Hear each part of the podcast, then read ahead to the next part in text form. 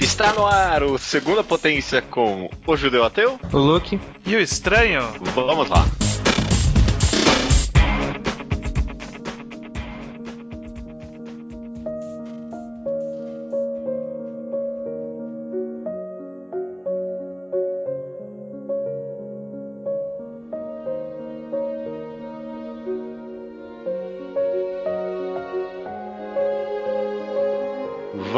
Lá, vamos lá, vamos lá pro segunda potência de número 22. Não tem nada especial.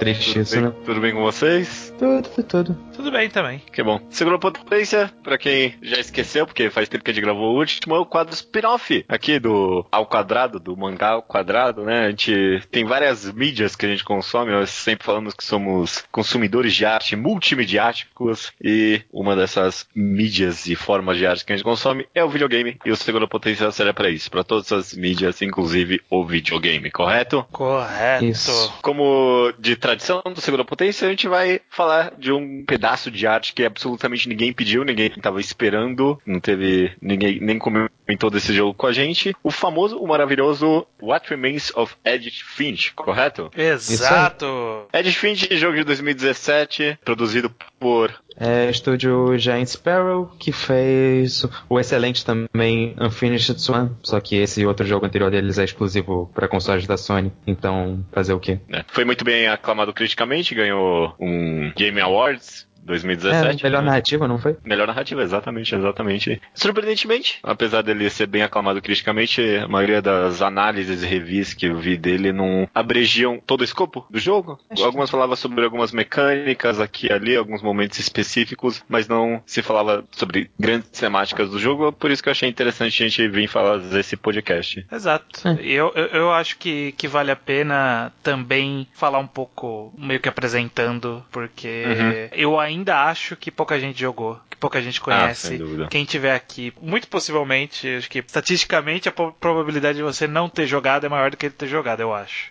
É, Sobre o que- concordo. Sobre o que que é então What Remains of Edith Finch estranho? Ele é um, um daqueles jogos que é carinhosamente apelidado hoje em dia de Walk Simulator. Carinhosamente, né? Mais ou menos, né? Foi um, foi um termo que a comunidade se apropriou positivamente, eu diria. É, sim, mas é só uma- um histórico de vários termos que eram pejorativos. Acho, É. acho bonito o que aconteceu. É, eu, eu- eu gosto que é um gênero que não levou o nome de um jogo. Porque hoje em dia só conseguem dar nome de gênero a partir de um jogo, sabe? Tipo, roguelike, souls-like. É. Ah, todos, todos os gêneros de videogame têm nomes horríveis. Acho que não existe um jogo que não tem uma, um equivalente de outra mídia, um gênero que veio de videogames que tem um nome decente. É incrível. É, é. É, ainda bem que o Walking Simulator não foi apelidado de Gone Home Like, né? Não, não ia ser agora não, ia ser Dear Esther-like. Hum. Enfim, o Walk Simulator, a gente citou esses nomes aí, de repente as pessoas não conhecem, mas é basicamente um jogo que você anda e interage com coisas, não, não tem ação especificamente, né? Não tem tiro, não tem life, não tem mana, nada. É, normalmente é um jogo, Um, um estado, tem um estado de vitória, por assim dizer, né? por assim dizer, Você explora muito o ambiente. muito provavelmente também não tem um estado de derrota. É, ele é mais um. Normalmente é um tipo de jogo voltado pra narrativa. A gente já fez um podcast de um jogo desse tipo, que foi o Gone Home, né? Citado aí pelo judeu, que é um. um- que é bem interessante do gênero. Existem diversos outros, de Esther que a gente citou, o mais recente Tacoma do, do mesmo estúdio que fez o Gone Home. Chegou a existir um podcast Ah, de Beginner's Guide? Sim, não- sim, fizemos um, Guide. um Beginner's Guide, sem dúvida alguma é um Walking Simulator, né? E, enfim, Edith Finch é, é mais um desse gênero. E basicamente a gente vai encarnar numa jornada da Edith Finch, que é da família Finch. A história se passa na casa da família dos Finch. Basicamente eh, são várias gerações que morreram. E para cada pessoa que morria nessa casa, eles lacravam o quarto dessa pessoa do jeito que estava no momento que a pessoa morreu. É. E aí nós, nós acompanhamos então a Edith Finch voltando pra essa casa depois do falecimento da mãe dela, pra ela entender a história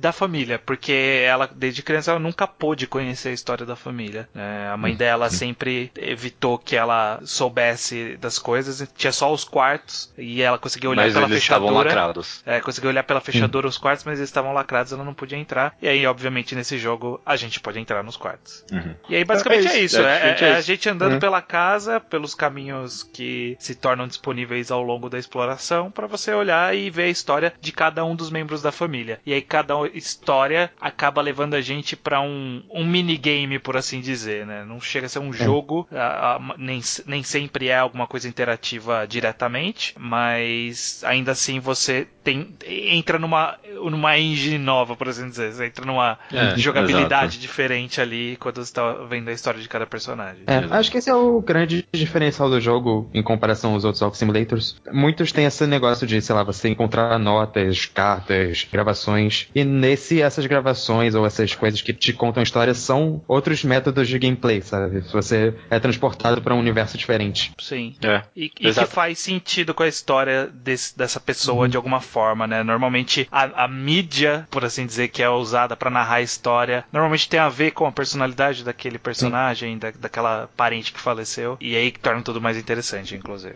Ótimo, ótimo que você citou aí, Luke. Vamos começar falando mesmo de mecanicamente aí de Edit Finch. Mais tarde acho que a gente vai poder entrar com spoilers, essa parte inicial É. não vai ter muito, mas é, é definitivamente eu achei que também que esse foi o grande diferencial de Edit Finch, principalmente comparado com outros jogos do tipo. Eu, eu- eu vou tentar não falar muito Walking Simulator, porque no fundo eu não acho que é um. Não, entendo. tipo, não é um termo bom, a gente não devia usar ele, mas tudo bem. Por quê? Você acha pejorativo, é isso? Não, é- não descreve nada. Tipo, Não. mano, Nenhum gênero de. É, É, é, cara, que é um FPS, RPG. Tá aí junto. É, bom, não, não vamos entrar nisso, não vamos entrar nisso. Diferentemente de outros jogos do gênero, Edit Finch, ele tem esse aspecto mecânico. Eu acho que muitos dos jogos nesse estilo, eles têm a ver com explorar o ambiente, né? Você descobrir a história explorando o ambiente, que nem você falou, encontrando cartas, ou sei lá, até observando móveis, esse tipo de coisa. Edit Finch, pro bem ou pro mal, eu acredito que pro bem, ele meio que pega na sua mão e tipo, ah, é isso aqui, ó, tá bom, tá. Sim. Você entra no lugar, você pode até começar a explorar as coisas, dar uma olhada nos quadros, mas assim que você olha pra uma coisa que tem relevância, ela começa a narrar, ó, é isso que significa isso aqui, tá ok, beleza? É, eu, eu, eu diria que sim. É, é um jogo que acaba te pegando na mão em vários momentos. Ele tem uma narrativa que nasce dos detalhes também, eu acho. Sim. Eu acho que sim, existe sim. algo que dá pra você extrair. Mas se você quiser ir direto pras histórias, meio que as histórias falam por si só. Mas eu acho É. que a experiência completa é você explorar de fato, sabe? Você entrar num quarto de uma pessoa e, e olhar cada detalhe pra entender quem foi aquela pessoa, o que, que ela fazia, o que, que ela gostava, o que, que tinha na vida dela. Porque às vezes é, é um detalhe besta, assim, sabe? Sei lá, você entra no quarto do irmão e lá tem um videogame, sabe? Mas a história dele não tem nada a ver com videogame. Bom, tem um pouco. Sim, Tem, tem, tem a ver com tem a ver, videogame. mas sim. É, mas aí você vê, por exemplo, sei lá, tem coisa que é meio mística, então ele era um cara que alguma coisa se envolveu com uma parte meio mística, de psicodelia, sei lá. Você percebe Não, uma bandeira de folha de maconha gigante assim que você entra lá, todo. o cara era muito drogado feliz ali, sabe? Então existe isso de surgir uma narrativa a partir dos detalhes, mas o Edith Finch ele realmente ele meio que trapaceia dos outros jogos parecidos do gênero que ele realmente fala assim, não, agora a gente vai te falar uma coisa importante, ó. Para aqui rapidinho, vamos, vamos ver esse momento aqui. Não que eu ache que isso seja ruim no final das contas, Não, porque não, não. é assim, eu, eu, eu acho que ele pega na mão mais mecanicamente, assim. Você olhar para um negócio e ela narrar, ó, essa é a importância disso aqui, sabe? Você olha pro papel do irmão dela que sumiu e aí ela fala, ah, meu irmão sumiu, sabe? Isso não precisa nem ler, mas ele sumiu. Mas é meio que importante no final das contas porque narrativamente ele é tão interconectado tudo, né? Sabe? Todas as histórias, no final das contas, estão tão interconectadas uma na outra que você meio que precisa um pouco dessa ajuda, sabe? Se fosse depender só de ler cartinhas ali, você, puta, nunca ia conseguir amarrar essa história sozinho. É. E tem o lado interativo da coisa que você ir direto nas histórias, você acaba interagindo mais com o mundo mesmo. Você Uhum. tá um pouco mais engaged no negócio. E não é nem só na- nas interações, tipo, grandes, nas histórias separadas, que você tem toda a mecânica diferente e tudo mais. Mas até no. Quando você interage com a casa, o jogo tem muito desse lado palpável, sabe? Você fica mexendo nas portas, interagindo, tipo, com o mouse. É. Cada coisinha você mexe de fato nelas. Sim, sim. Ah, qualquer isso é muito qualquer bom, né? Sei lá, você tem que girar uma chave, você tem que ativamente com o mouse ou com o controle, como foi o meu caso, girar é. direcional ali pra ele fazer o movimento, pra, sei lá, puxar uma, abrir uma, um livro, você tem que mexer também, sabe? Ele, é, ele você te ajuda. segura e puxa pra esquerda, assim. Sim. O jogo começa assim, né? Tipo, você, você olha pro caderno, pro diário na sua mão no começo do jogo, e aí você só fica parado olhando se você não fizer nada. Agora, se você com o mouse Sim. for lá e girar, ele gira pra primeira página. É. Não, eu, eu concordo. Principalmente para abrir fechaduras, esse tipo de coisa, eu achei que foi um detalhe tão bom pra intensificar a imersão dentro daquela casa que você vê ela girando e abrindo e você mesmo sabe ele tá girando, abrindo, empurrando e não fazendo o que. São tipo pequenos movimentos bem precisos ali que você acompanha a personagem. É bem imersivo no final das contas. Acho que é, é importante isso justamente porque é um lugar estranho, sabe? É parte do ponto, mas é um, uma mansão meio surreal em vários aspectos. Sim. Então você ter esse nível de interação deixa você mais crente naquilo, na existência daquele lugar. Sim. um lugar mais real. É, é até interessante citar para quem não conhece o jogo é que basicamente existia um número X de quartos na casa e quando morreu mais gente do que quartos, eles começaram a construir meio que uns apêndices assim na casa, né? Então ela é, é. toda meio estranha. Eu não sei como ela para é. em pé. A casa, é. a casa foi sendo só, tipo, construíram mais quartos em cima, foram aumentando a casa de uma, uma arquitetura meio que não faz sentido. É, parece quase tipo o castelo do Castelo Ratimbun, sabe? Aqueles é, monte é. de casa uma em cima, tipo, torres uma em cima da outra, sabe? Meio maluco ali. A prefeitura nem ia deixar aquilo. Não, não nenhuma cara. prefeitura ia deixar construir aquilo. Mas é, no final das contas, é, é bem imersivo mecanicamente, tanto nesse aspecto meio minucioso de você entrar na casa e tal. Tanto, né, de novo comparado com outros jogos do gênero, no quesito de você entrar nas histórias que você tá conhecendo, né? Toda vez que você entra no quarto ali, né, e você acha, às vezes é um diário, às vezes é uma carta, mas é sempre alguma coisa escrita que revela o que aconteceu com aquela pessoa daquele quarto, né? Nem você abre a carta escrita. e você. Nem sempre escrita, inclusive, é bem complexo. É, inclusive é super fascinante quantas iterações eles conseguiram fazer disso, né? Sim, sim, e não sim. cansou, não cansou. Nunca cansou. Mas é, ver aquele negócio, alguma coisa escrita, um panfleto, seja lá o que for, e, cê, e aí você entra dentro do mundo daquela pessoa para entender o que aconteceu, né? E aí não fica só. Não que eu ache negativo ficar só na carta, mas não fica só na carta de você tentar decifrar como é que aquela pessoa é, você meio que incorpora ela por um momento. É, incorpora e, e, incorpora meio metaforicamente, por assim dizer, porque acho uhum. que praticamente nenhuma história ela é narrada é, de uma forma. Bom, tem, tem algumas, mas nem todas elas são narradas de, de uma forma pessoal. É, uhum. nem, nem, pela primeira linear. pessoa, a maioria. É, algumas, é, algumas uhum. nem de primeira pessoa, não é linear necessariamente. É, é interessante. É, é, são, são, cada personagem tem a sua própria forma de narração e às vezes é, é de fato primeira pessoa, às vezes é umas interações meio loucas. É diferente, é diferente. É, é, acho que só isso já dá para dizer. Uhum. Sim.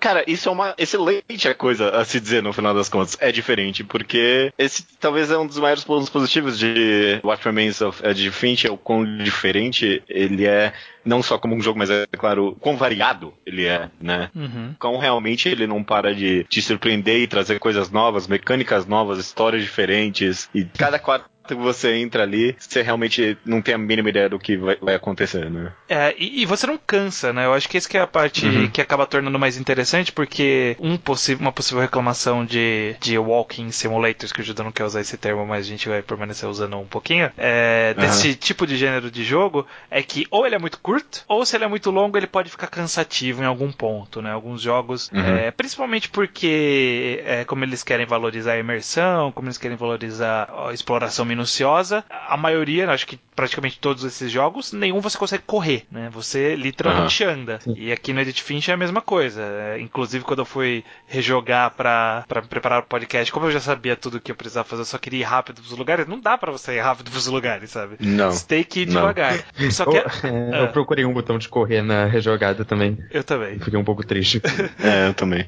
Eu também procurei um botão de correr. Mas uh, pelo menos ele acaba sendo interessante porque, no caso de Finch especificamente, você não precisa andar tanto, né? Entre um ponto e outro. Normalmente é, uhum. é uma passagenzinha pequena entre uma, uma sala e outra ali, sabe? Tipo, você abre uma porta, uma portinhola, que aí você agacha um pouquinho, anda 100 metros É, sem nem ser, mas é dois metros, tá no outro quarto, sabe? Esse, então... E já tá na próxima história. E aí sabe? você já entra é numa próxima história um que é atrás do outro. uma próxima história que é totalmente diferente, você não sabe o que você vai esperar daquilo, você não sabe qual é a mecânica que vai ter ali, você não sabe nem quem é a pessoa a maioria das vezes. Você chega ali e fala assim, quem que é essa pessoa? Principalmente porque no começo você ainda não entende 100% a árvore genealógica ali, né? Você não sabe, sei lá, fala, ah, tem aqui o Sven. O Sven é qual geração acima dela? Eu demorei Aham. um pouco pra perceber, não, ele é o, o, o bisavô dela, né? não é o avô. É esse tipo de coisa que aí você fica, "Mas, e quem que é Calvin? Quem que é, sei lá... eh, Sam, Sam, quem, quem, que é? é. Você você vai se acostumando com as pessoas devagar.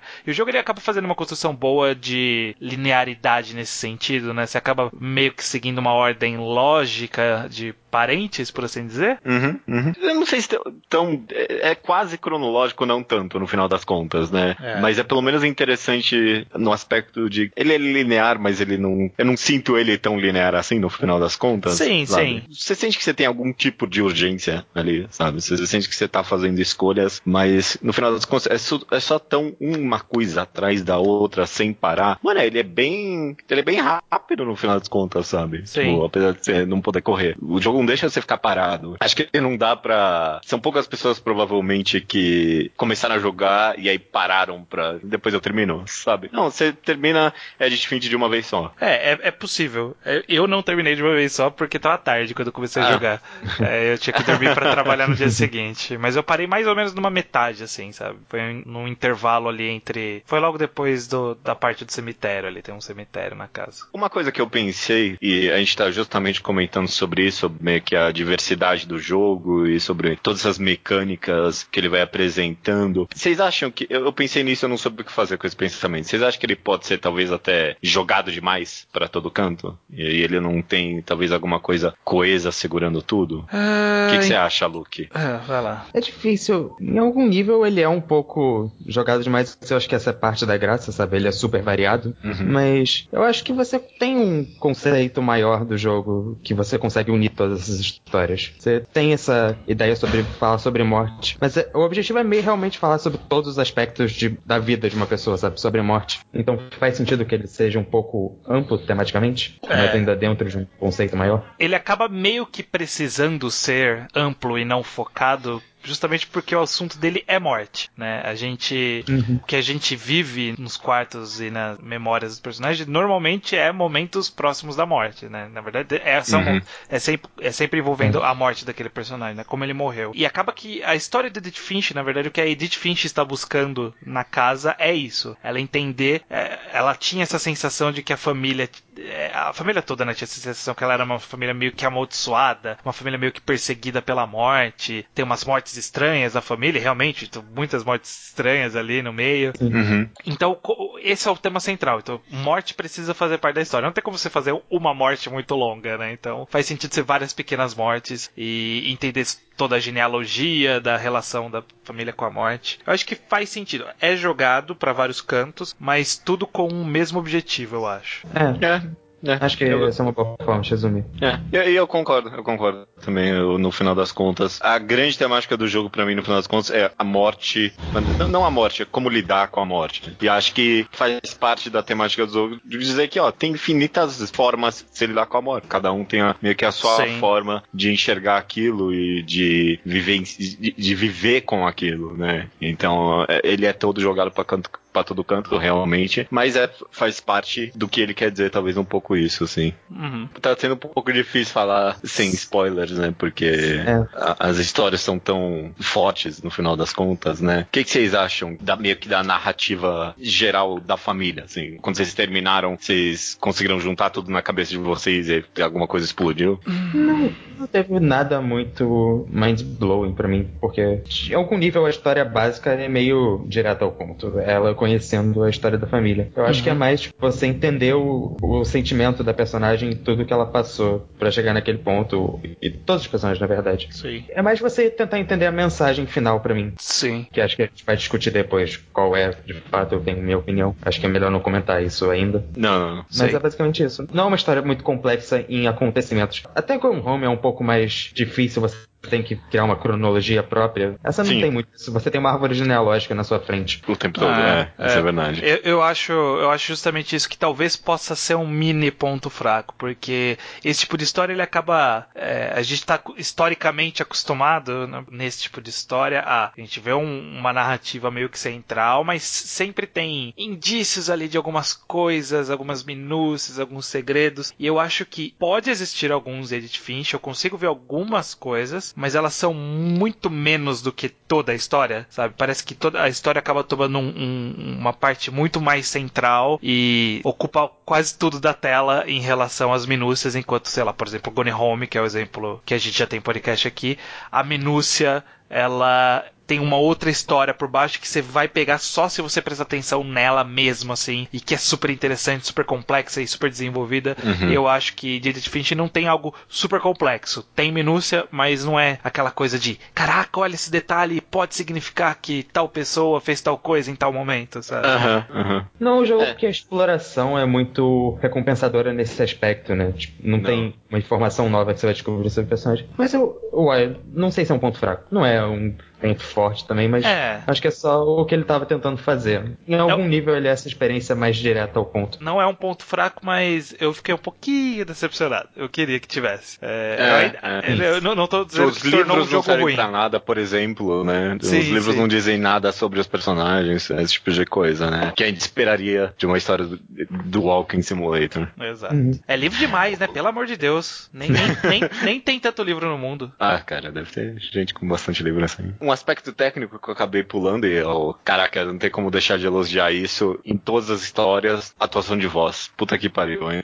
Ah, sim. É realmente boa. A da personagem principal, principalmente a, a, a Edith Finch, pô, eu honestamente me emocionei em vários momentos ali, principalmente o final, quando ela tá narrando. Ela tem aqueles gaguejos de voz de chorar, porra, mano, vai se fuder. Eu fiquei, ah, caraca. É, Sim. Um outro aspecto mais técnico que a gente acaba comentando um pouco, principalmente em é a escrita, não da narrativa mesmo, mas a, a prosa mesmo do jogo, porque é muito variado. Cada historinha tem a sua própria narração e ela é num estilo diferente uma da outra, sabe? Sim. E é tudo bem feito, cada É. um encaixando perfeitamente. Eu acho, eu acho bem interessante isso, sim. Porque cada história de, de um personagem parte de um, como a gente falou, né? De um documento, de um item diferente. E cada um tem é, um contexto diferente, né? Então alguns é a própria pessoa falando sobre si mesmo, alguns é uma outra pessoa falando sobre aquela pessoa, alguns é uma pessoa falando sobre um acontecimento da vida daquela pessoa, sabe? Exato. nem, nem sempre é sobre o que passava. Na... Então muitas vezes você vive a história de um personagem, mas você não tem certeza do que se passa na mente dele,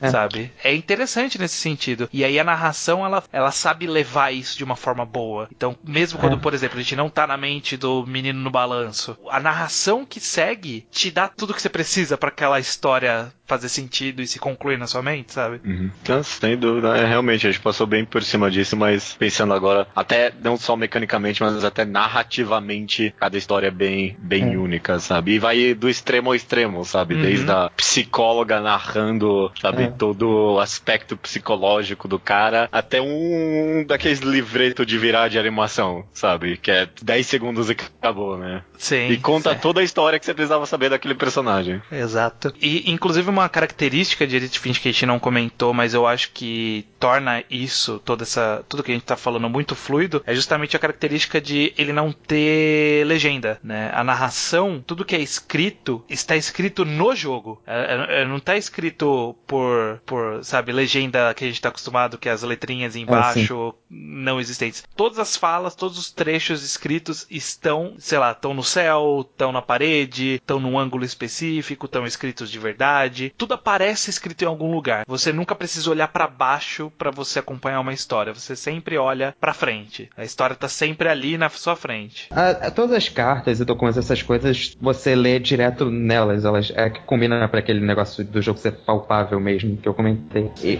e até a fala da protagonista, que é mais próximo de uma legenda de verdade, eles fazem esse estilo de diferente, né? Que ela tá no mundo em si. É. as letras estão voando por volta do mundo. É, e, e sempre interagindo, até desde o comecinho do jogo ali, ela tá escrito dentro do portão e você abre o portão, as letras quebram, sabe? Eu lembro de um momento específico que eu achei, pô, que interação diferente, que ela tá no quarto do Sam ali, que eram os gêmeos, né? E aí ela lê alguma coisa e aí todas as falas direcionam para um pro próximo quarto, né? Pra, pra abertura do próximo quarto. Então, sempre interagindo com o mundo com uma forma meio diferente e imersiva também. Sim. Sim. É isso que eu tenho pra falar de Edge meio que sem spoilers. Vocês É. eh, vale muito a pena comentar as histórias especificamente. Sim. Vocês querem dar uma opinião geral sobre Edge Finch? Quem acompanha, quem escutou até aqui deveria jogar por quê? Eu acho que qualquer pessoa pode gostar das histórias de Edith Uhum. Finch facilmente, assim. Ele acaba sendo. A gente citou a característica dele ser meio que pegar na sua mão, e ao mesmo tempo que isso pode ser um pouquinho decepcionante pra quem gosta dessa exploração mais profunda, né? De descobrir as minúcias e segredos, ao mesmo tempo torna ele muito mais acessível. Então, Uhum. eu acho que talvez o Edith Finch seja o Walk Simulator pra quem não gosta de Walk Simulator, sabe? Ele, ele É, foi, ele- ele foi né. feito pra ser fácil de você gostar, de você se interessar, de você estar sempre interessado em alguma coisa diferente que vai acontecer, sempre se esperar o que, que vai vir agora, qual, como que vai ser essa história. E aí você pega um item e você fala, caraca, o que, que vai ser esse item, sabe? Eu não consigo entender. É, aí entra na história você, nossa, essa é a história. Então eu acho que vai ser uma boa, uma boa experiência pra quem gosta de Walk Simulator e pra quem não gosta. Pode passar a gostar a partir de Edith Finch. Então eu acho que sim, todo mundo deveria jogar um Edith Finch só porque ele é muito bom e aí o, o que ele faz que é bom é bom acessível. É engraçado porque eu tinha a frase é um Walk Simulator pra quem não gosta de Walk Simulator na minha mente antes de Aham. quando você perguntou. É porque eu vi pessoas falando sobre o jogo em fóruns e eu vi que realmente esse jogo foi muito. fez muito sucesso em pessoas que tinham tentado outras coisas do gênero e não tinham gostado muito, sabe? Não tinham, tinham achado meio chato. Porque ele é muito mais interativo, ele é muito mais engaging nesse aspecto. Você tá agindo mais no jogo. Você tem várias mecânicas diferentes nas historinhas. E eu acho que isso é interessante. Eu lembro que eu comentei com, acho que foi com um judeu, que ele eleva um pouco o gênero em algum aspecto. E eu continuo achando que é verdade. Porque ele usa muito mais a mídia em níveis que os outros Walk Simulators não usam. O, o próprio ato de andar ou de você mexer o mouse é parte da narrativa especial de cada história. Uhum. Eu acho que é interessante você pensar num. não só num Walk Simulator, mas num jogo que sabe usar o fato que ele é um videogame muito bem. É, sem dúvida. Para isso, é o que o Estranho falou, é um jogo muito bom e acessível para quem, mesmo para quem não tá muito acostumado com esse tipo de jogo. É, é- é engraçado, né, que, na minha opinião geral, que finalmente normalmente usa. Não, não é muito comum usar o termo acessível positivamente em videogame, né? Normalmente quando o pessoal fala que um jogo é acessível, quer dizer que, ah, fizeram ele ser acessível, sabe? é o Candy Agora, Crush. É, Candy Crush. Não, sei lá, tem um jogo, ah, agora é fácil. Quiseram apelar pra grande massa, agora tá fácil, fizeram acessível, né? E Edit Finch é um jogo que é acessível, ele é muito bom por causa disso, sabe? É, você falou estranho que você recomendaria pra qualquer um, e realmente, cara, eu consigo imaginar eu recomendando pra qualquer um, mesmo que você não tenha experiência nenhuma com videogame, sabe? Minha mãe, sabe? Eu recomendaria esse jogo pra minha mãe, ela ia gostar, eu tenho certeza. Justamente porque ele é tão fácil de jogar, tão fácil de entrar nas histórias e entrar nesse mundo. E concordo com o Luke, é, no final das contas é uma história que só poderia ter sido contado pela mídia videogame. Essa é uma das coisas que eu mais procuro dentro de um videogame, uma história que só pode ser contada através daquela mídia, sabe? A gente, a gente falou isso de Gone Home, a gente falou isso de Beginner's Guide quando a gente fez o review, sabe? Duas histórias que só poderiam ter sido contadas nessa mídia. Eu reforço isso pra Edith Finch, definitivamente foi feito pensado na mídia. É Uhum. excelente por causa disso. Sim. De Vamos acordo. pra spoilers então agora? Vamos pra spoiler. Quem não jogou, é isso aí. Vai atrás de jogar porque vale muito a pena. Mas sai daqui agora porque vai ter spoilers. Vai ter spoilers.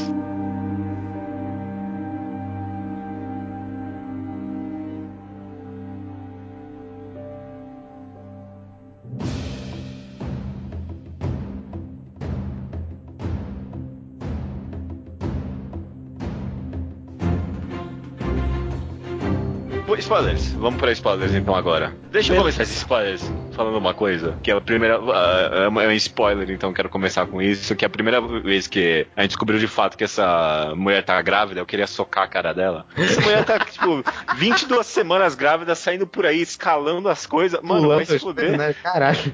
Porra, mulher, toma cuidado.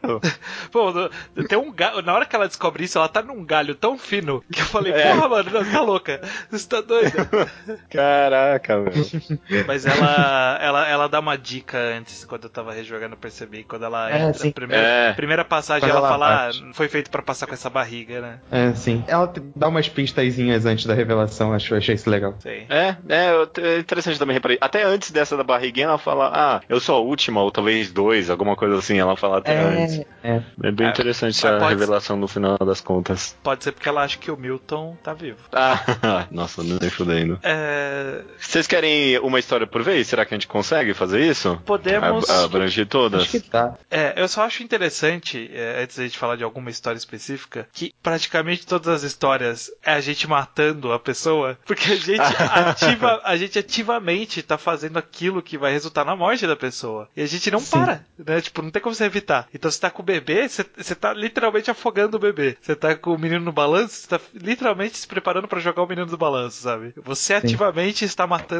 todos as- os fintes. Antes de comentar então uma história por vez, não sei nem se a gente vai fazer isso ou não, queria comentar um pouquinho geralzão do jogo, porque tem esse negócio aí, pelo menos da maldição dos Finch e tal. O que, que vocês acham que tá rolando aí? É, é tudo metafórico? Tá rolando de verdade? Qual o esquema pra vocês? Eu acho que é tudo metafórico. Não, não metafórico exatamente, é tipo uma construção da bisavó? É, bisavó, É, eu acho. Ed. Sei, a Tipo, Ed. porque acho que é isso que o jogo tem a dizer, sabe? Que ela fica glamorizando muito tudo que aconteceu e não deixando as pessoas é, superarem o que aconteceu. É, justamente essa é a metáfora por trás de, sabe, construir cômodo em cima e não reapropriar. Sim, sim. Não, não deixa o passado pra trás e só vai construindo por cima e criando, criando esses altares todos, essas elegias até a cada morte que foi trágico, sabe? Ela con- conta de um jeito, sabe? Tem uma história em quadrinhos pra mostrar a menina. Todas as histórias, é, é até curioso isso, né? Mas todas as histórias são trágicas no, no, no final. Eu acho que talvez a única morte que. As duas únicas mortes que talvez não sejam trágicas, uma é a da mãe, que é uma morte por doença, é uma morte mais não traumática, né?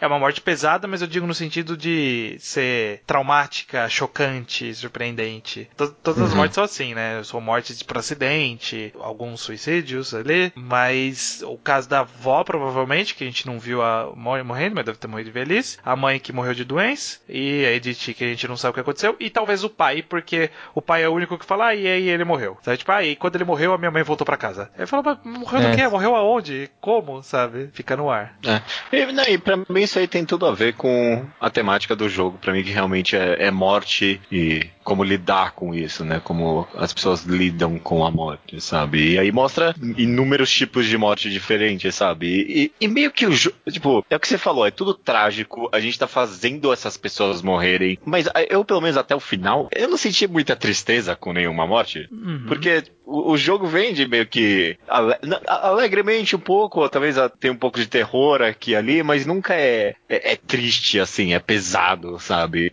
Acho que meio que é- faz parte da narrativa trazer essa perspectiva de que a morte acontece, sabe? Mas depois de um tempo a gente pode olhar para aquilo procurando significado, sabe? Não só lamentando. É, eu concordo que alguns são tristes também, de alguma forma. Eu, eu consigo ver algumas histórias como um pouco mais sentimentais no sentido da morte, como por exemplo o pai, quando tem a foto dele caindo, vê um pianinho ali logo em seguida que você fica, poxa, Ah, ok. né? Pai não, né? O vô, né? O pai da, pai da mãe. Eu acho que ele acaba. O grande objetivo da Edith Finch é ele mostrar toda uma gama diferente de. O, o sentimento que a morte de uma pessoa deixa pra trás. Esse é um ponto. E como as pessoas lidam com isso em alguns momentos a gente vê isso, né? Nem todos os momentos a gente vê isso. Mas, por exemplo, o sentimento que a Bárbara, que era atriz, deixou foi um sentimento meio de terror, assim, uma coisa meio tensa, creepy, assim, tal. O sumiço do Milton, ele deixou um clima mais de, sabe, que, que aconteceu? uma Vazio coisa mesmo, meio é. vazio, né? Um desaparecimento que não tem explicação e que só sumiu mesmo. Ca- Cada um vai ter o seu, o seu sentimento diferente e aí como as pessoas lidam com isso que a gente vê na narrativa,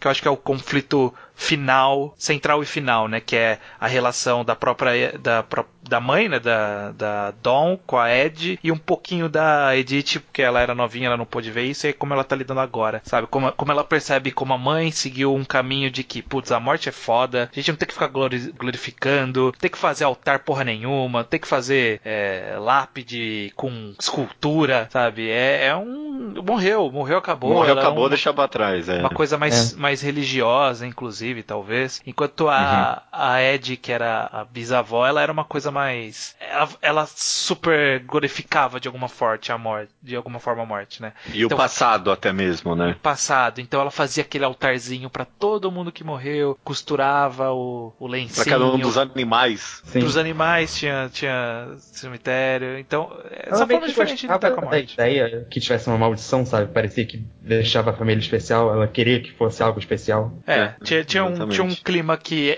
ela sentia como um clima meio mágico, e aí acaba sendo até refletido um pouco na história dela, né? Que é, ela vê a casa e a gente nunca sabe o que, que ela viu ali, se a casa acendeu a luz mesmo ou não, fica naquela loucura. Ela, a parte dela é bem mágica, enquanto a parte da mãe nem tem, nem tem a parte fantasiosa da morte da mãe, né? É a parte mais real, né? A morte mais real ali. É, que é quem meio que mais se afastou da é. maldição, possivelmente. Isso é um bom, uma boa percepção. Eu não tinha parado para me dar conta disso, que a morte da Eddie é a mais mágica, ou uma das mais absurdas e tudo mais, enquanto a da mãe é a mais convencional. Reflete como elas lidaram com tudo isso. Ao mesmo tempo que eu gosto um pouco de ficar meio que na teoria da conspiração da, de ser uma maldição mesmo, sabe? Daquilo tá acontecendo e que a maldição do, dos, dos Edit é que. Dos não, a maldição a maldição dos Finch. A maldição dos Finch é que tudo que eles imaginam acontece, sabe? Uhum. Né? A menina imaginou que ela era um monstro e aí surgiu um monstro mesmo. E o bebê imaginou que ele conseguia brincar ali na banheira e aí ele virou um sapo e morreu mesmo. Eu acho que o jogo dá é, material para isso. Mas eu acho que no final, sendo uma metáfora literal dentro do contexto do jogo, sendo uma metáfora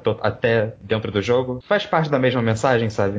Uhum. É, se importavam de mais com a maldição e ela acabou acontecendo, ou eles fingiram que a maldição existia e isso acabou sendo um problema para eles. No final, acaba contando a mesma história. É. Sobre lidar com a morte, né? Sabe? É. A própria maldição era meio que uma forma deles é, racionalizarem tudo aquilo que estava acontecendo, né? Tipo, dar um significado para as mortes que às vezes só não tem mesmo, né? Mas envolvendo uma, a maldição, eu li pelo menos uma teoria interessante que envolvia a morte da Edith Finch, né? Da protagonista ali, que ela, ela enquanto ela estava escrevendo escrevendo essa mensagem pro filho dela, ela envisionou tanto e achou tanto que ela não ia conseguir passar essa mensagem para ele que ela morreu durante o parto. Não conseguiu mesmo. A maldição atacou ela ali. Ok, vamos, vamos comentar uma história por vez. Algumas tem bastante coisa para comentar, outras não. Eu acho que primeiro foi uma escolha muito bizarra começar com esse conto Lovecraftiano maluco da menininha ali. A Molly. Da Molly. Eu acho que vale porque meio que é o máximo que o jogo vai chegar de estranheza, então acho que é é importante já começar com isso, pra você saber o, que tá por vir. É, ele, ele faz a transição do que é o Edit Finch que a gente tava jogando até ali, né? Que é andar e ver coisas escritas em, em locais, pro Edit Finch que ele vai ser nos sonhos. Então ele começa com, pô, eu tô controlando essa menina, vou até ali, aí aparece um texto ali, vou até aqui, aparece outro texto. Aí vou até a janela, pulo da janela, vira um gato, e aí vira um negócio de gato. E caralho, que porra é essa? Vira um gato? Que porra é essa? E aí vai ser isso o Edit Finch daqui para frente, né? Você vai chegar num lugar e você vai virar uma outra coisa totalmente diferente. Então eu acho que ele acaba sendo um, um, bom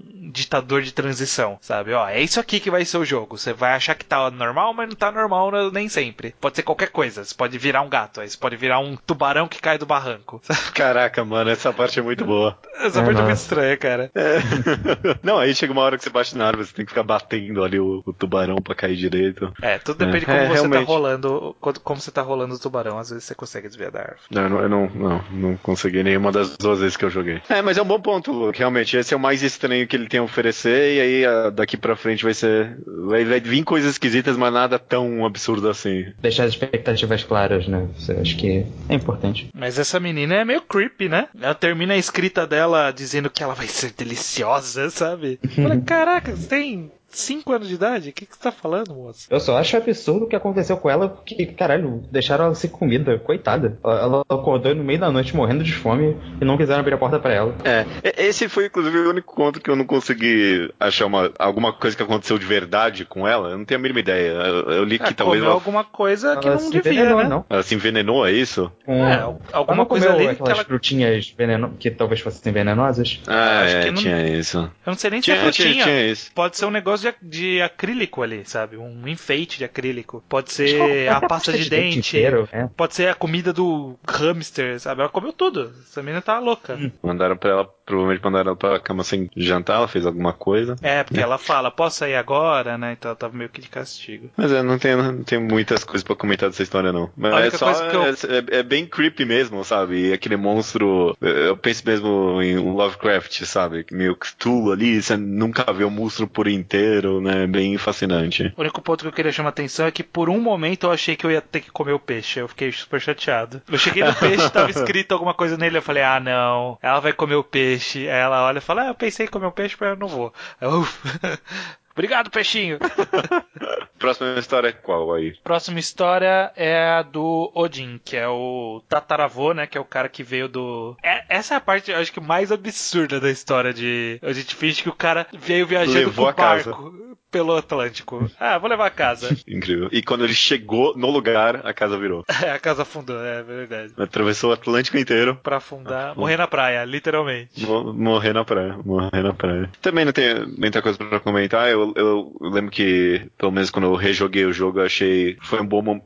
É porque quando eu joguei pela primeira vez, eu não- ainda não tinha entendido muito bem a história. Mas quando eu rejoguei e aí vi essa parte, eu. Ah, tá, ok, beleza. Agora eu tô sacando tudo bem, mais, bem melhor. Sim. Na primeira vez, quando você não tem todo o contexto, é um pouquinho complexo ainda. Uma coisa que eu acho meio triste é que nesse mesmo momento, se eu não me engano, tem o. Não, é, não chega a ser um altar, né? Mas tem o, o marido da, da Ed, que é a bisavó, Uhum. que ele morreu construindo o dragão lá no, no lago. E tipo, você só não acompanha a história dele mesmo. É, é só, é só assim, ah, ele morreu. Caiu no lago ali e morreu. E isso É, aí. porque ele, ele não era um Finch, né? Ah, é verdade, né? A gente só não vê dos Finch. Só vê, só vê dos Hum. Finch. A gente não vê quando não é Finch. Verdade. É, quando é um associado da família ali. Então, o pai da Finch não é um Finch, né? O outro cara, ele acho que perdeu a mão, provavelmente, uma coisa assim. É, um que, é, o que perdeu a mão foi o Sven, que é, que é esse marido aí que tava fazendo o dragão e morreu. Ah, ok, beleza. O próximo é a história do Calvin, que é o, o irmão gêmeo do da Gangorra, da Gangorra não, né, do Balanço. Sim, sim, sim. Esse é o, o que eu acho interessante dessa história é justamente essa questão da narrativa. No caso da Molly foi narrativa em primeira pessoa, dela escrevendo no diário. No caso do Sven é tipo, ah, é uma sequência de fotos com uma narração genérica,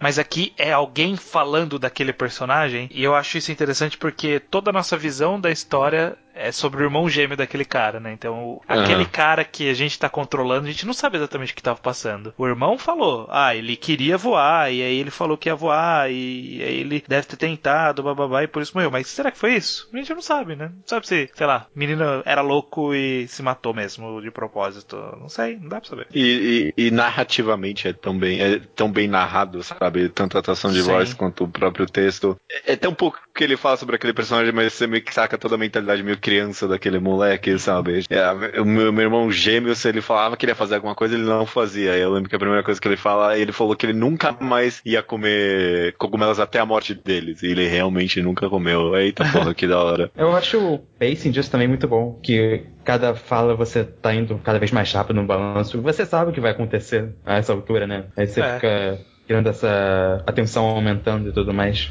Eu- e eu gosto como Edith Finch, de forma geral, e aqui ele mostra isso, como eles conseguiram fazer com que a velocidade da narrativa, de, a velocidade que apareceu os textos, acompanhasse a, a narrativa num ritmo bom, assim. Tipo, não tem como você acelerar o processo. Não tem como você atropelar a história desse menino. Você precisa balançar centímetro a centímetro a mais, e aí cada vez que você for pra frente vai aparecer uma nova frase, vai ser sempre nessa cadência, não dá para você acelerar. E aí isso acontece em várias outras histórias, né? Você precisa seguir a cadência que a história oferece. É, isso eu acho interessante. Sem parecer forçado, né? Não parece que, tipo, Não, é, em eu, preci- algum. eu preciso estar no ritmo do balanço, queria balançar mais rápido. Não, você tá. Realmente ele tem isso, caraca, né? Será que eu vou conseguir dar a volta, né? Porque você fica naquela, será que vai mesmo até o fim? Será que ele vai conseguir girar ou não? Será que ele vai Sim. escapar antes e vai morrer? Eu Não sei. É- Aí é bem interessante isso. É, essa é uma história, tipo, não é mais profunda tematicamente nela, mas acho que é um ótimo exemplo do jogo, sabe? Porque ele faz muito com pouco interativamente, sabe?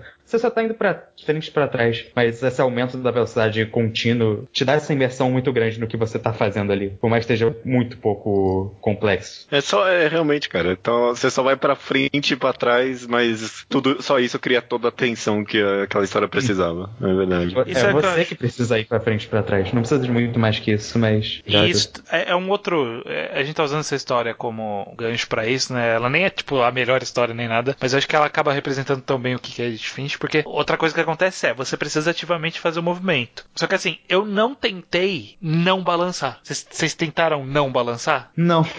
Eu- verdade. eu- O, o jogo ele, ele te força a fazer as coisas, sabe? É, é- é meio que te força sem querer, ele te convida muito, porque é, a própria Edith fala assim, o que ela se identifica com a história, porque todo mundo queria fazer isso um dia, sabe? Que ela queria fazer isso um dia. Todo mundo queria fazer isso um dia, todo mundo queria É, pôr um balanço, virar queria no fazer. balanço. E aí quando você vê no jogo que você meio que tem essa possibilidade, você meio que vai, sabe? Não, eu quero ver, vamos ver se ele vai conseguir, eu quero ver. E aí cada vez você vai chegando mais perto, você fala, "Ih, caralho, será que ele vai chegar? Ih, caramba, vamos ver, acho que vai, acho que vai, acho que vai. E aí quando gira, aí você, caraca, girou mesmo. E aí você não consegue nem entender muito bem o movimento, que você fica, caraca, ele tá girando, eu tô vendo a casa de ponta cabeça, tá muito louco isso, sabe? É, eu acho que aí- esse, esse jogo é muito bom em, sei lá, agora que eu pensei nisso, mas tipo, em lidar com a psicologia do jogador mesmo, né? Porque você vai querer fazer essas coisas. Você vai querer interagir com o mundo. E aí tem toda a atmosfera, tem todo o texto te motivando e aí você continuar que você nem pensa na vontade de você não fazer isso. Que nem na do bebê, você quer brincar com os brinquedinhos, você quer interagir com as coisas que estão lá. Sim. Próxima história da Bárbara, né? Próxima história é da Bárbara, da Scream. Como que é? Scream Queen? Uma Scream da. Queen. Acho que era. né? Acho que esse é o conceito. Não, acho que esse é o nome do conceito de forma geral, né? Ela era a atriz.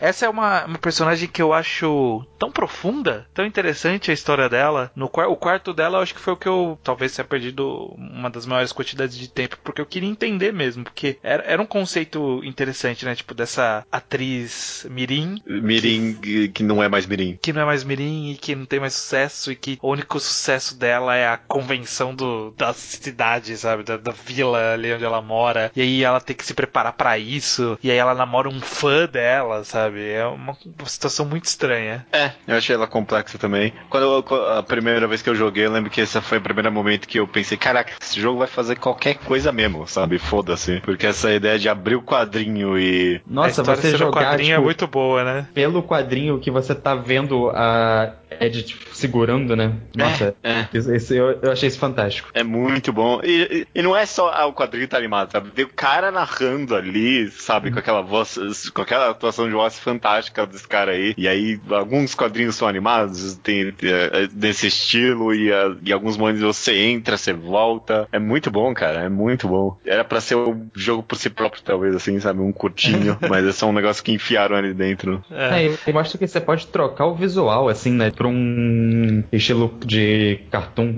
de repente, e o jogo vai fazer isso. É muito. Sim, pode sim. ser qualquer coisa. Ele, é- ele, ele, tá, ele tá bem nessa liberdade de fazer qualquer coisa. E eu gosto também como o cenário é a própria casa, né? Que você tava. Você, você andou, Ah, por aquele, você andou por aqueles trechos e aí você anda de novo por aqueles trechos, só que com um layout diferente, né? Com um design diferente. É, É, interessante. nossa, isso é muito bom. E você, é, você até descobre que, onde usar aquele, aquela chave, não é? É, Exato, exato. Inc- Inclusive, eu, eu experimentei quando eu fui rejogar pra ver se dava pra abrir antes esse Não, trecho, não mas dá. não dá. Ele é feito, Não dá. ele é É. pra você abrir só agora, né, nesse momento. O que, que vocês acham que aconteceu com ela? É o assassino serial? Foi o namorado? É uma é- essa é uma das histórias que deixa mais em aberto, né, o que aconteceu. Sim. É.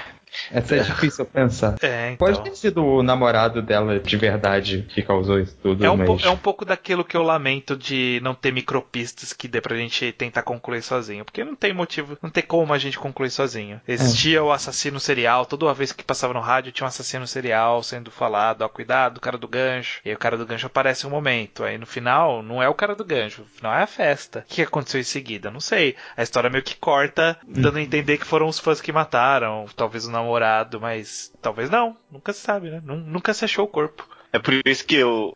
É por isso que eu, eu gosto bastante ainda dessa ideia da. Que se jogou como absurda, mas de- dessa metáfora dos, dos fins conseguir manipular a realidade, sabe? Deles eles fazerem acontecer aquilo que eles mais gostam mesmo. E aí cada história aqui é meio que uma pata do macaco meio maluca, sabe? Ela queria tanto o sucesso, queria tanto conseguir fazer aquele grito de novo que ela finalmente conseguiu, mas em troca todo mundo que tava ali virou monstro de verdade e comeu ela. É, é uma ideia, é uma ideia.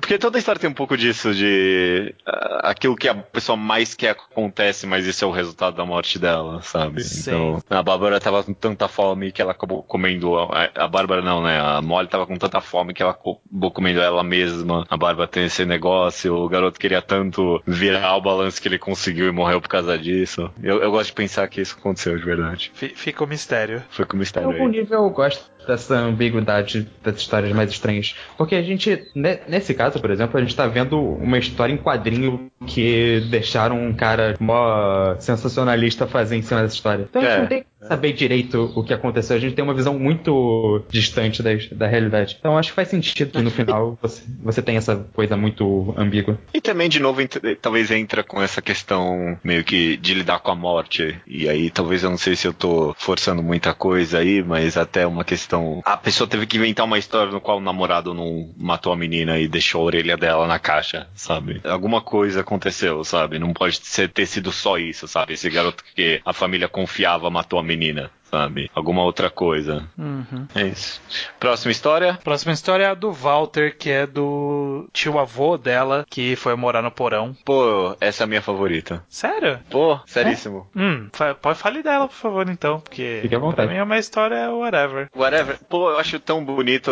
É, é um pouco bizarro, né? Tipo, essa ideia do cara morar lá no porão esse tempo todo. Mas eu acho tão bonita essa mensagem final da história que pô, o cara continuou fazendo a coisa, a mesma coisa todo dia por 30 anos. E aí só chegou uma hora que, ah, quer saber, deixa pra lá. E ele narrando a fuga dele daquele espaço e realmente de saindo pra fora e falando, quer saber, eu, eu vou deixar pra trás o que é pra trás, sabe? Eu pensei bastante nessa narrativa de lidar com a morte, sabe? Lidar com a tristeza, com o grief, né? Não tem uma palavra boa em português pra isso. Luto, né? Luto, luto, essa é a palavra, exatamente. E, e o cara ficou 30 anos meio que remoendo aquilo, remoendo o que aconteceu com a Molly, sabe? Ele tinha medo do que Com a, aconteceu com a Bárbara, ela. não foi? Foi a Bárbara que deixou ele traumatizado. Exato, com a Bárbara.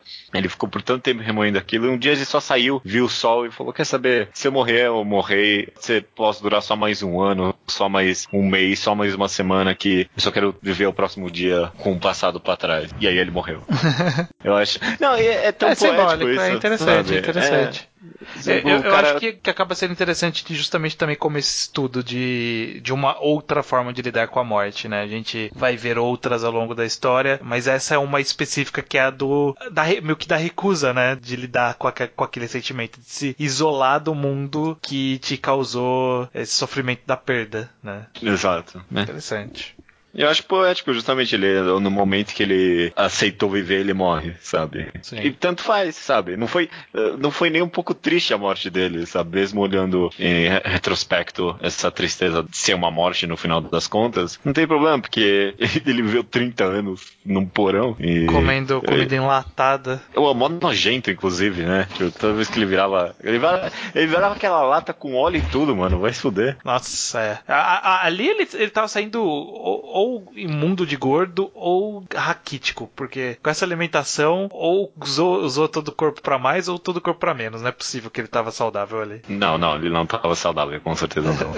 é isso. Eu justifiquei aqui, eu acho que bem bastante. Vocês Sim. acham meio whatever no final das contas? né? É, não, é uma, história ok. É, Não, não é a É, pior. ok. É que eu. Eu não sei, a morte dele em si tem algo, tipo, do jogo sendo um pouco. brincando demais com o que aconteceu, sabe? Sendo muito, eu não sei, muito espertinho com. Ah, não, ele vai sair, ele vai morrer no momento exato que ele sair, tá ali. Muito Isso é um pouco- sarcástico. É, Entendi. É uma morte meio É. cínica mesmo, um pouquinho, um pouquinho. Eu, eu achei É, poético. in- inclusive, Ok. inclusive o fato de depois que a Edith sai, tem, sei lá, um trenzinho com o nome do cara do lado, sabe? Que filha da é putagem. essa. É, sabe? Eu achei um pouco demais. Eu- é é até um pouco de mau gosto. É meio querer colocar no quarto da Bárbara uma orelha, sabe? É meio que de mau gosto. Mas eu acho que muitas das histórias têm um pouco disso, tem umas lembranças meio. Porra, não precisava disso, né? Não precisava ter feito uma história em quadrinho pulp da morte da, da filha, ou sei lá. Mano, essa velha é muito filha da puta. Ela pôs no berço do bebê, ela pôs um shampoo ali pra lembrar que o bebê morreu afogado. É verdade. Caralho, é muito creepy, né? Essa véia era muito doida.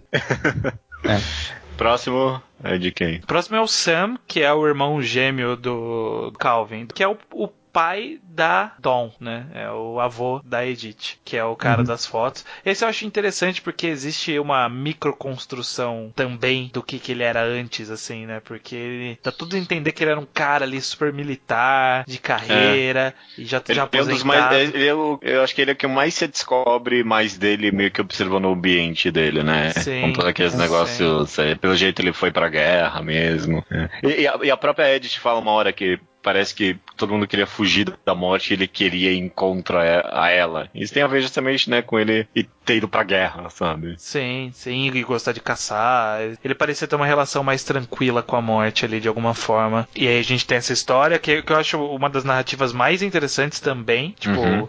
De da história seguir com as fotos. E Sim. eu, eu meio que em alguns momentos errei a foto que eu tinha que tirar pra seguir. E aí eles têm umas vozes que vai meio. Pô, tira essa foto aí pra, pra gente passar pra próxima parte, sabe? Aham, É, aham. é, e só, só que é bem escrito ali, né? Tu participando, sabe? Tá, tá Edith na chuva. Ele vai, vai, pai, tira foto, pô, tô na chuva aqui, tô, tô me molhando. Sabe? É, Eu é- gosto é bem legal. mecanicamente dessa. É uma forma de interagir com o mundo interessante de novo. E é totalmente simples, né? Você mira com o mouse e, e aperta o botão. Você não precisa nem fazer muita coisa. Mas é, é legal que cada representa um pouco do que você estava fazendo naquele momento, né? Pega um elemento pra contar a história por aquele frame. Ele, ele acaba parecendo uma ideia que poderia se- ser um jogo sozinho, mas seria um jogo muito curto, não valeria a pena fazer, então vamos fazer dentro de Edith Finch, sabe? Com Quase todos é isso, basicamente. É. E essa. Ela também é uma morte um pouco meio engraçada, sabe? Mas essa eu acho que funciona melhor pra mim, porque acho que ela tem um tom um pouco diferente. É, Ela tem um tom meio- trágico mesmo, né? Ela tem É. um tom triste.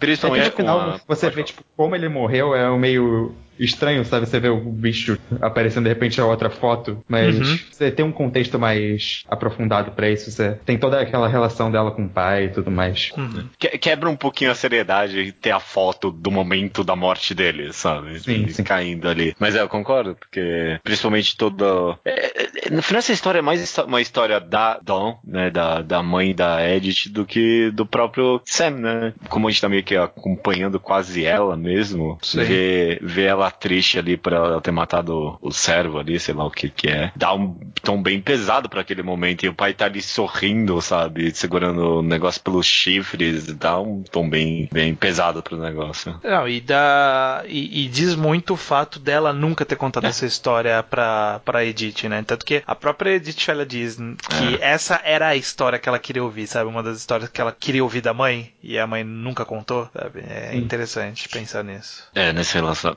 esse negócio dela realmente querer deixar tudo pra trás, até uma história dessas que era pra se contar, né? Pô. Sim. Próximo é o Gregory, se eu não me engano, né? Que é o bebê. exatamente, exatamente. Ah. A história do bebê. É uma história triste. É uma história. Ela é uma história que ela. Eu acho que é a história mais triste que é transformada na alegoria mais bonita de todas, sabe? Eu não sei, eu não, eu não digo nem que essa é triste, eu acho ela angustiante mesmo. É. Um pouco, Nossa, um pouco. dá, dá um nervoso, porque você- né, nessa altura do jogo você já sabe o que vai acontecer, né?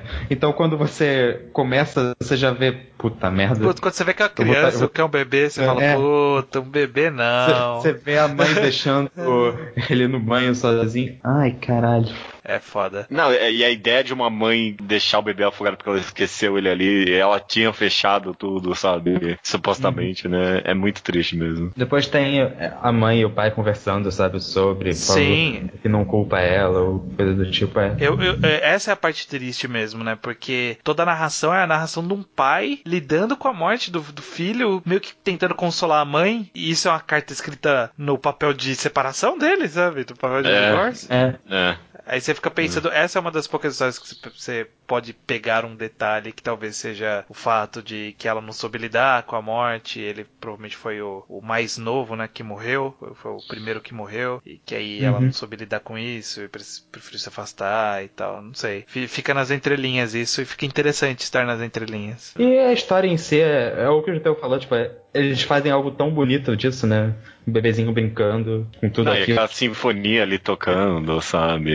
É. Você fica pensando realmente, ah, como é que eu vou chegar ali agora, sabe? Eu acho que é até Sim. interessante como justaposição. E tem todo aquele negócio, né? Que é meio que uma visão deles. Pelo menos eu quero que ele tenha morrido feliz, sabe? Morrido se divertindo. É, e pra mim, de novo, desculpa forçar tanto entre essa questão aí do luto, né, de lidar com a morte. E tem aí, né, o pai desse bebê aí tendo que não só lidar com a morte do próprio filho, mas com o relacionamento da mulher. Já não tava bom e não melhorou por causa disso, né. Sim. É. Pois é. E ele te- teve que racionalizar de alguma forma o acontecimento, sabe? É. Ele criou toda essa história de que, pô, quem sabe ele, ele tava sorrindo sozinho, ele via coisas que a gente não via, né? É legal pensar em cada história dessa forma, né? Com quem tá contando, que é meio que como as pessoas preferem ver. É tipo a do balanço, né? O irmão tá querendo dar uma, varia... uma versão positiva do que aconteceu, né? É, inclusive é a mesma pessoa, né, que tá fazendo, falando essas duas histórias. É o Sam que narra a morte do irmão verdade. e a morte do filho. É verdade. Bom, O que bom. diz muito sobre o Sam também, né? Acaba, acaba sendo bem um personagem profundo justamente por causa disso, né? O cara precisou lidar com a.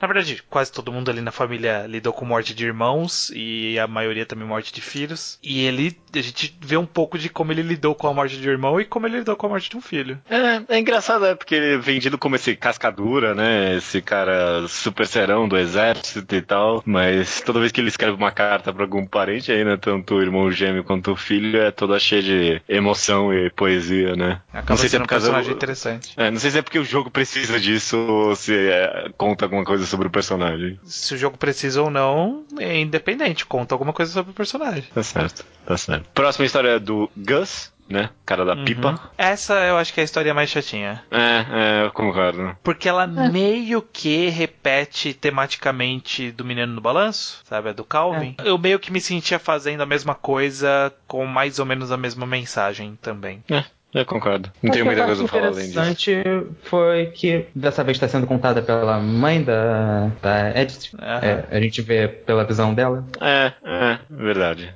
Verdade. É um Mas poemazinho. É um poema. A única coisa que tem de diferente é que é a versão poema. Coisa nessa é questão que- de narrativas diferentes. É. Sim. Outra coisa, eu também acho que não é mais relevante nem nada. É que eu achei um pouco divertidinho nesse aspecto você brincar com as palavras, sabe? Eu fiquei um pouco empolgado com aquilo, eu fiquei distraído. Achei que combinou. Eu fiquei, eu fiquei super catamari, tentando pegar É, tudo, tudo que dava pra pegar ali.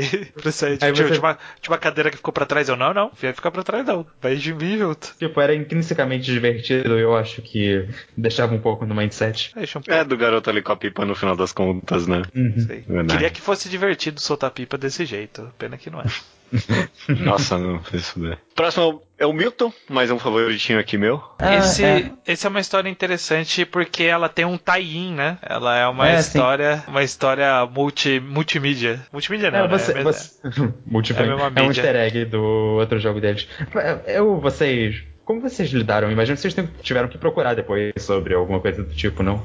Já que vocês não jogaram. Eu, eu pesquisei um pouco, né? Eu vou explicando para o ouvinte, Sim. que talvez também não saiba, eu fui pesquisar e soube só por cima, é que o jogo anterior deles, como que chama o jogo, Luke? É The Infinite Swan. Ele, em teoria, é sobre o Milton, né? Esse jogo. É, eu não vou eu não vou explicar direitinho, porque vai que alguém tem um PlayStation 3 ou PlayStation 4 e pode jogar um dia, eu recomendo muito outro jogo deles. Eu não quero explicar como conecta exatamente. Ah, tá, mas tem uma conexão, basicamente isso. Sim, sim, é. Sim. E tem uma conexão até estética mesmo, essa, esse livrezinho que você vai passando as páginas, tem todo o visual do jogo e tudo mais. Aliás, a melhor parte da história pra mim é que o livrozinho tem cada página, né? Você vai pirando cada página. Sim. Isso sim. isso E você, incrível. você pode parar de rodar em algum momento se você quiser. É? Inclusive teve alguma hora que lá no meio eu soltei sem querer e aí eu tive que voltar a rodar desde o começo. Eu adorei que quando começou o livreto, eu falei, ah, eles vão forçar, porque uh, vão fazer durar 5 minutos esse livreto desse tamanhozinho. Mas não, 20 segundos ali, acabou a história. E é isso aí, é isso que eu sei do Milton, sabe? E o Sim. livro é modelado. É, tipo, é muito bom que o livro seja realmente modelado, não seja algo automático. Isso é uma das coisas que eu acho mais incríveis. Não deve ser fácil fazer isso. Não, ah, não. não sei qual é o esquema deles, não, mas foi bem feitinho mesmo. Foi bem feito. é. E, e Eu imagino obviamente. que- Hum. Eu acho que você vai falar, falar a mesma coisa que eu, eu pode falar. Que eu imagino que todo mundo tentou abrir a, a pintura. Sim, É, sim.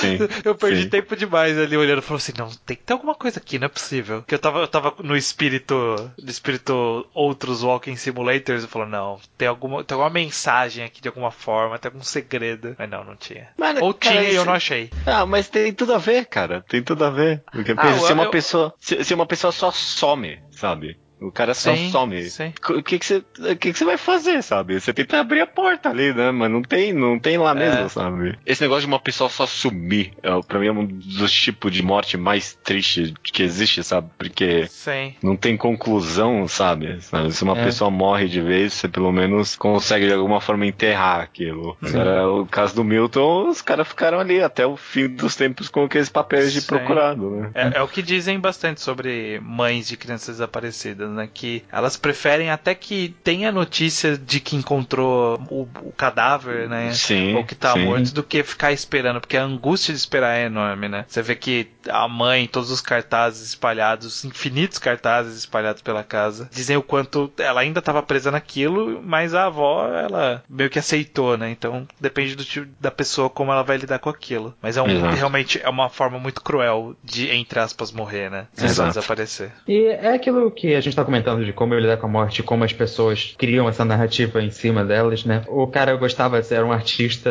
e gostava de pintar e tudo mais. E criou uma versão do desaparecimento dele que soa bonita. É, que ele foi pro Uhum. mundo dos desenhos dele, né? É. E aí fica a dúvida se ele planejou sumir ou se ele previu sumir, né? A gente nunca vai saber. É verdade. É, segundo o panfletinho dele, ele planejou, né? Porque ele, ele tá. Ele chega uma hora no panfleto que ele desenha o panfleto que a gente tá virando, né? Sim. Ah, beleza, já saquei o que eu vou fazer, então vou desenhar o panfleto do que eu vou fazer agora. Sei, mas nunca se sabe, Bom. ele pode ter previsto, nunca se sabe. Ou ele desejou desaparecer e o poder dele fez ele desaparecer. Tcharam. Chegamos aqui então no momento mais elogiado de todos de É. Edith Finch, né? Que é a história do Lewis. Uhum. Sim. E que fantástico, né? É, essa é- a gente começou falando que não falaram muito desse jogo, e essa é meio que a exceção, né? Eu vi muito É. falarem dessa parte, dessa sequência específica, a um nível que eu já nem. Eu acho que eu nem tenho tanto a comentar assim dela, porque eu sinto que eu vou estar muito repetindo as pessoas, mas vamos lá, né? É, basicamente é meio que.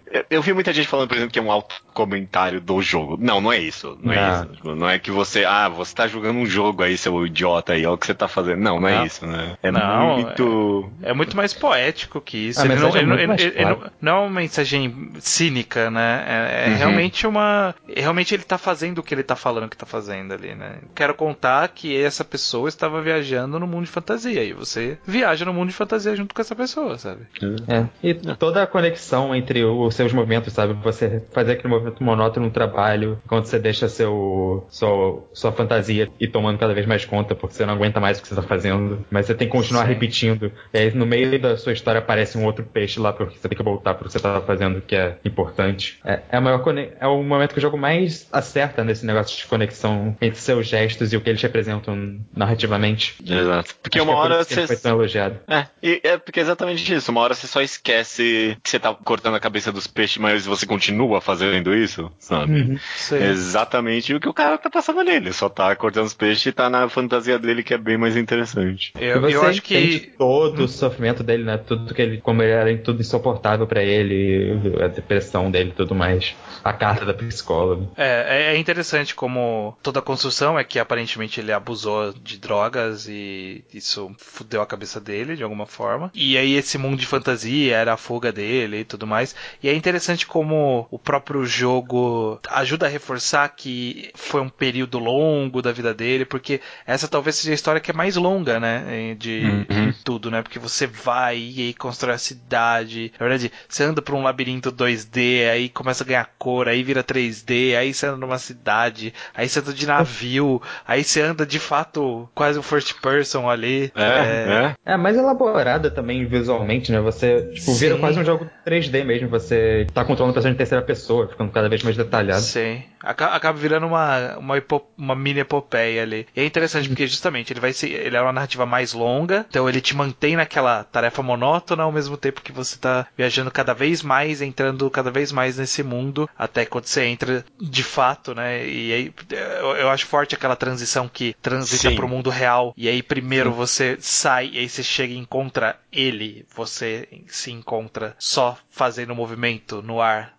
Sabe, sem, É. Sem, sem peixe nem sentido nada. mais, sem peixe nem nada. Não só isso, como a, a transição é tão forte de você tá naquele mundo cheio de cores, mega vibrantes e tudo música e tal, aí corta. E Uhum. tipo, é nojento, sabe? O lugar que ele tá, é tudo preto e os cabeças dos peixes e tudo mecânico e tal. E você vê você mesmo ali, você é tipo um, um cara meio deplorável ali mesmo. É. E toda a conexão, né, do que no final, do que ele tá fazendo no mundo de fantasia, aquela coroação dele, que o que tá acontecendo na vida real, né? Sim, sim. É. Então, E, é- e- e eu, eu gosto da microsutileza de deixar na sua mão a sexualidade dele. É, eu uma- gostei disso também. É uma microsutileza que, como na vida real, não influencia em nada no, na jogabilidade daquela personagem. né? Exato.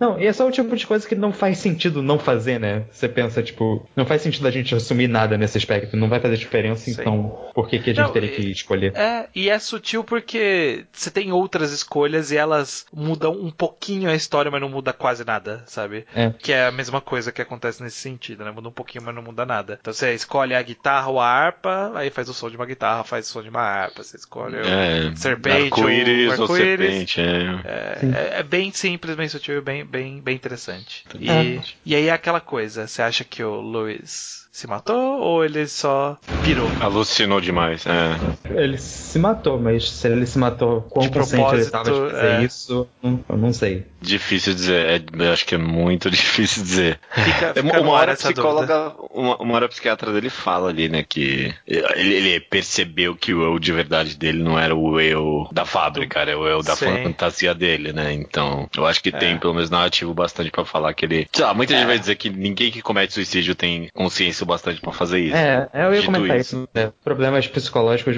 independente do quão abstratos eles estejam sendo, né? Acho que vão mudar a mentalidade da pessoa e tudo mais. É, exato. Mas sim, eu acho que essa parte foi uma das mais comentadas e tal, isoladamente, justamente porque acho que ela é a mais identificável fora do contexto do jogo. Você consegue pegar ela tematicamente e, e se conectar com ela mesmo fora da temática maior. Todo É. mundo, sabe, tem esse momento de algo monótono e que você fica, quer sair daquilo ali que você não aguenta mais ou qualquer coisa. Tipo, todo mundo teve um trabalho chato pra fazer alguma vez na vida. Exato, exato. Às vezes, às vezes não é fantasia, mas ela tá escutando um podcast, É. é, ou sei lá, música, alguma coisa, aí você só você vê, Qualquer ah, coisa nossa, pra te esquecer daquilo ali. E algum momento você tem que lembrar que você tá fazendo alguma coisa. Exato. Maravilha, cara. Maravilha. Estamos chegando aqui no finalzinho, tem meio que duas, três motos agora só, né? Primeiro. É, primeiro. é, no, no, no- pro jogo é tudo uma grande narrativa, né? Todo, É, todas essas três motos finais aqui. É. Bom, tem essa narrativa final então, né? Que a, a gente chega no quarto dela finalmente e ela começa a escrever o livro que a gente tá lendo, né? Basicamente, o diário dela. E, E- aí ela contou a história dela saindo da- do dia que ela saiu da casa, né? É. Eu gosto que tem todo esse negócio que ela. Esse arco dela de ficar com raiva da mãe, ou tipo, no final ela entende, ela entende por, por que, que ela não queria que ela não lidasse com isso, não lidasse com essa paixão da, avó, da bisavó por tudo, todas essas mortes. Ela queria saber, mas ela entende por quê no final. É, elabora mais aí, eu não entendi direito. Tipo, ela, ela, que, ela voltou para casa porque ela queria saber as histórias, né? Tudo que sim, a mãe sim. escondeu. Mas no final ela meio que entende a motivação da mãe em ter escondido tudo. Ah, tá. Ela vê tudo que aconteceu e sabe o com meio que o mal que acabou causando para todo mundo. É, o com, é. o com a mãe ela ela precisava meio... fazer isso, né? É, sim. É, a mãe meio que ela culpou, sair dali. culpou o quanto a morte cercava a vida dela e isso acabou fazendo meio que ela perder dois filhos, perder dois irmãos, etc. A gente entende um pouco como é. foi o caso. Você, da, você é constantemente é lembrado disso, né? Tem aquela, aquela briga com, com a avó. Sim. Bom, é, isso aí acaba sendo um pouco daquele conflito que a gente falou no começo, né? De como a Dawn e a Ed interagiam com a morte, né? Como elas lidavam com a morte. Acaba tudo culminando nessa, nesse último momento aqui. Sim. E é, e é, e é justamente né, interessante como essa narrativa que a gente tá falando, essa coisa de morreu, acabou, morreu é meio mágico, e aí a, a história da Ed é super mágica, e aí a mãe não deixa acabar a história mágica, sabe? sabe? Tipo, não, foda-se, acaba, não tem história mágica nenhuma, sabe? Segue a vida. E aí a mãe, logo em seguida, tem essa morte tão crua, né? Tão, tão direta, é. né? Eu, eu gosto muito como amarra bem tematicamente a gente não saber qual a história final da Ed, da bisavó. Sim, sim. Porque tanto no aspecto de uma representação da morte de verdade, sabe? Vem do nada e às vezes você queria escutar alguma coisa para que a pessoa tinha a falar. E o jogo inteiro meio que te dá a oportunidade de fazer isso, sabe? Ah, esse aqui que essa pessoa tinha para falar. Ou pelo menos a Ed dando uma voz para essas pessoas, né? Mas no momento que a Ed some da vida da menina, né? Não tem mais, né? Ela finalmente teve que encarar talvez o aspecto mais cru da morte, que é o silêncio, né? Não tem mais é, nada ali para ser dito. Acho isso muito, muito bom. Além de, que nem você falou, estranho conectar justamente com a narrativa da mãe junto com a avó ali, né? A avó tinha todo um negócio pra falar, mamãe, não, não, é isso, é isso que acontece. é.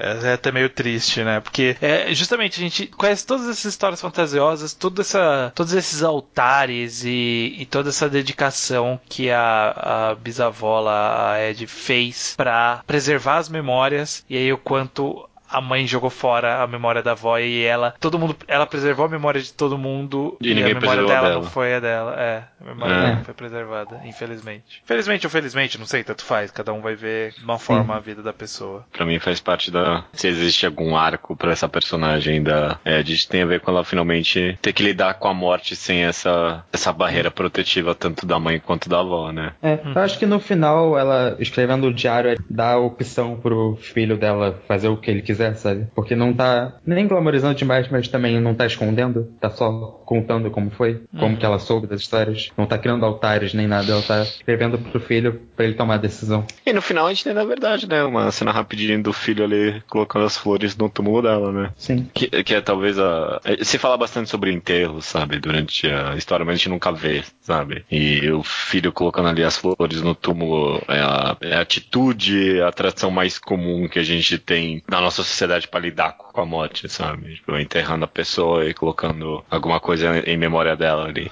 E aí o filho vai lá e faz isso, né? A coisa mais comum a se fazer no final das contas. E eu, eu gosto como a gente estava num Edith Finch o, o, jogo inteiro, sabe? Sim. A, a gente estava é. na memória de uma personagem que estava entrando na memória dos outros personagens, mas no final tudo era o jogo. E aí você só lembra no final que você estava viajando com é. o livro e com, com a flor. Eu honestamente. Eu tinha esquecido também. Eu também. Todo mundo esquece. Porque dura eu, tanto, né? Você passa por tanta coisa. Eu tinha, honestamente, ficado bastante com os olhos pesados nessa narrativa final da, da Edith. Ela falando ali sobre a vida, né? Sobre como ah, muitas coisas às vezes parece que não tem sentido no mundo, sabe? Mas que uhum. às vezes é, é, a única coisa a se fazer é meio que apreciar pô, a loucura de tudo, sabe? É meio que apreciar a falta de significado para as coisas. Eu achei isso bem uhum. emocionante. No final é aquela coisa básica, né? De que a gente tem que saber lidar com a morte e viver o melhor que dá enquanto isso, sabe? Vai acontecer. Uhum.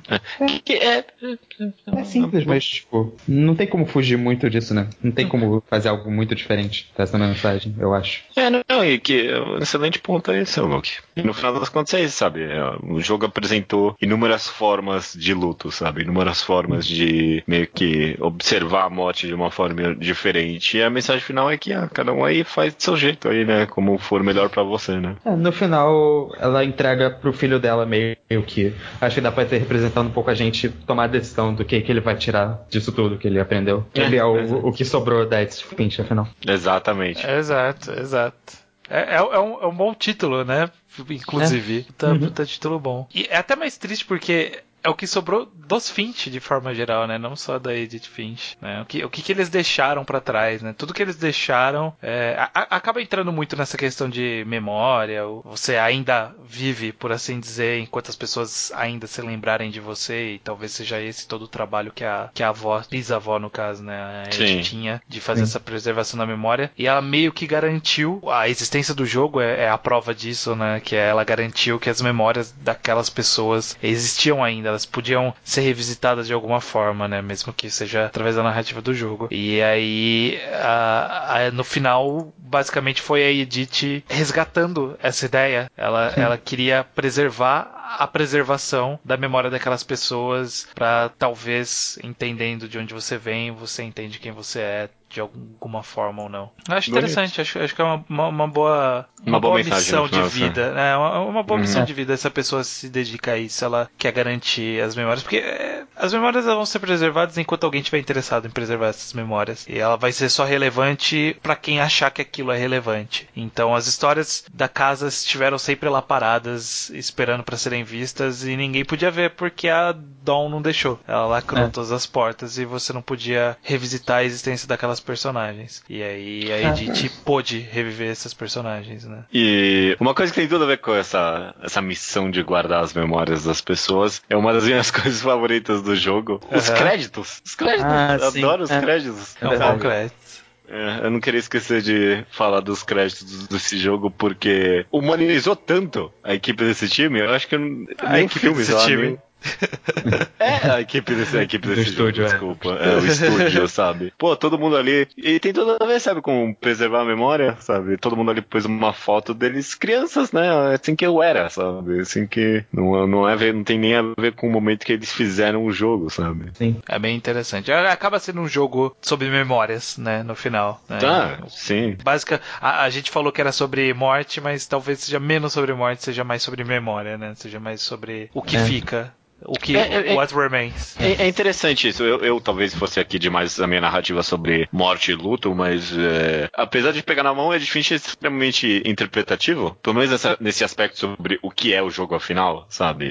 É. É, é interpretativo no que você tira dele, né? Sim, É, sim. Do, do porquê essas histórias estão sendo contadas juntas, né? Eu li bastante sobre ser sobre família, foi uma coisa que a gente acabou não comentando tanto, talvez. É verdade. Sobre, tipo, como você lida com a sua família e tudo mais. Tem a ver com memórias, é claro, também. Sim, sim. Tem até um pouco sobre família. Acaba sendo menos, né? Acaba tirando a relação principal ali, né? Que é da, da árvore das três personagens que, que aparecem no final, né? Da, da última memória. Acaba sendo. É, É, mas eu, eu, me- eu, cons- eu- eu consigo ver alguém jogando Edge Finch e.